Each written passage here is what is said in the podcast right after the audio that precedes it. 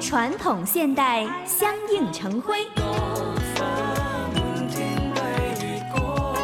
中西文化共冶一炉，东方之珠，动感之都，香港故事。香港故事。欢迎来到香港故事节目时间。节目当中，雨波非常高兴，请来香港中国旅游杂志副总编辑陈一年一哥，你好，你好，大家好。那么继续香港故事，我们在九龙半岛的旅程了。这个地方呢，哎，我自己好像经常坐港铁啊，或者驱车的时候也会经过旁边。原来这个地方呢，有一座名字非常有特色的山丘，在香港九龙东南部的魔鬼山。哎。呃，这个山呢，它的有好几个名字啊。嗯，呃，最初呢叫做鸡婆山啊。啊，鸡婆山就是呃，因为从远处看啊，呃，这个山的形状有点像个老母鸡哦，所以这个雄鸡就叫鸡公，那么母鸡呢？就称之为鸡婆 啊，哎，本来是叫做鸡婆山啊。这里是一个很有战略价值的地方啊，就是这个呃，因为这个山呢是是在啊鲤鱼门，嗯啊，我不是说的。呃，小地名啊，嗯，鲤鱼门本来就是指的是呃维多利亚港最东边的那个出入口，嗯。啊，这里特呃特别的收窄了，嗯。啊，比起呃整个维多利亚港，嗯，这个地方呢是收的比较窄啊，就成就你看这个形式呢，就有点像三峡那个感觉啊，当然没有那么那么那么雄伟啊，嗯，而鸡婆山就扼在这个这个啊水道上啊，哎。呃，当时呢，清朝的时候，那些海盗就看中了这个地方啊，就在这里可以，呃，劫掠商船，所以呢，就在这里安营扎寨啊，就在这个呃鸡婆山上呢，就啊建了他们的据点。嗯嗯嗯。啊，也就是因为这样啊，就是经常出现一些呃呃，可以说是惨祸啊。嗯。所以当地的居民呢，就附近的居民呢，就把这个。鸡婆山就叫做魔鬼山了哦，就是这这群魔鬼在这儿啊，搞的是呃鸡犬不宁啊。哎啊，对。那么其实以前呢，在这个新安县志啊卷四山水略当中也有提到啊，鸡婆山在九龙寨东南啊，怪石嶙峋，西土寇李万荣著此以略商传。记载了一些关于鸡婆山还有魔鬼山的最初的一些历史。十九世纪一八九八年，嗯，一八九八年呢，英国租借了新界啊，这个的范围呢就包括了这个魔鬼山啊，呃，当时啊，呃，驻港英军呢就控制了这个地方啊，就是等于是说，那把，呃，那个时候呃海寇也都赶跑了啊，呃。英军呢就看中了这里的险要地形啊，在魔鬼山上呢就，呃，建立了一些啊军事设施。嗯，它主要的目的是要保护这个鲤鱼门航道。嗯，啊，因为呃，从整个维多利亚港来说呢，这个是一个呃出入口啊，很重要。军事上，呃，还有就是经济上都是它是一个很重要的地点。嗯嗯，所以呢就建了一些炮台。嗯嗯嗯，呃。真正建起的呢，呃，就是在啊一九零零年啊到一九一几年这一段时间啊，就是，呃，建了个呃歌赋炮台啊、博电栅炮台，还有就是魔鬼山碉堡哦啊，这个三个很大型的工事就在这个山上啊，也就是从那个时候起啊，就命名为炮台山。炮台山听起来呢，港岛有一个非常熟悉的炮台山的一个地名啊，Fortress Hill。那么在九龙半岛这边也有一个炮台山，与之相望啊。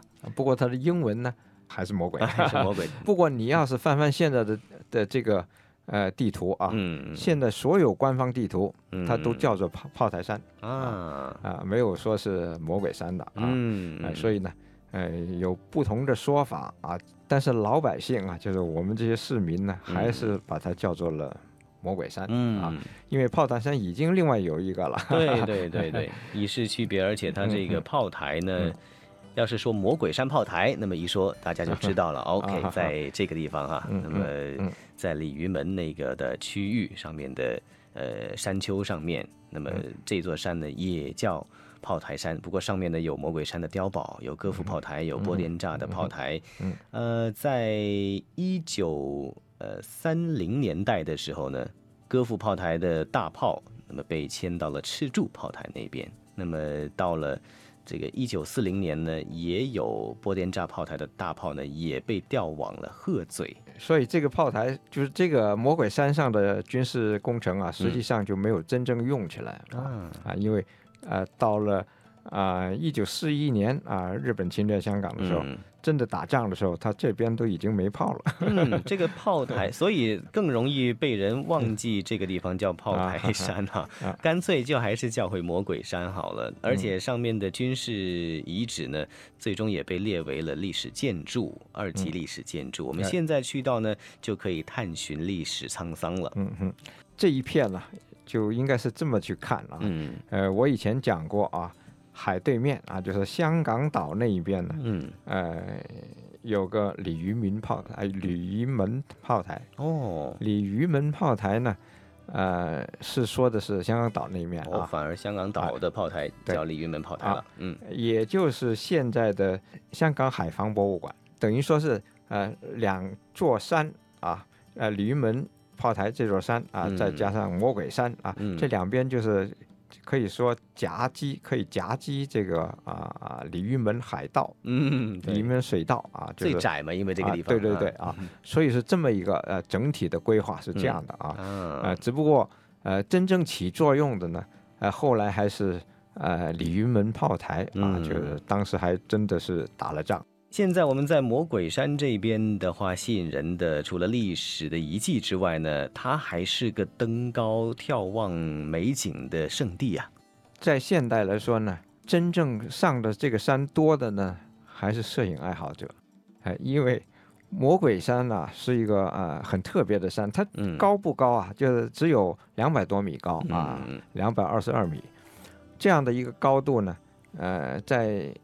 香港就算个小山了啊，但是它周围也没有山，就是它就是很很，呃，就是一很突兀的一个山啊，就是它不不像呃别的山山连山啊，嗯。所以在这儿呢，你看四周啊，嗯。东南西北都是很开阔的啊，这个视野非常的宽啊，呃，所以你在这儿呢，能够看到日出，也能看到日落，尤其是看日落是一个非常好的景点。呃，你要是你上到啊山顶向西看啊，你就会看到啊，就是呃呃香港岛啊，一直啊在沿着海边呢，一直延伸到中环啊，呃，然后在呃在你视线的右边啊，呃也是沿着呃维多利亚港啊，就是可以看到尖沙咀啊，呃虽然很远啊，你要是用长镜头拍还是很有的，哎，很有气势的啊，哎这样的一个就是。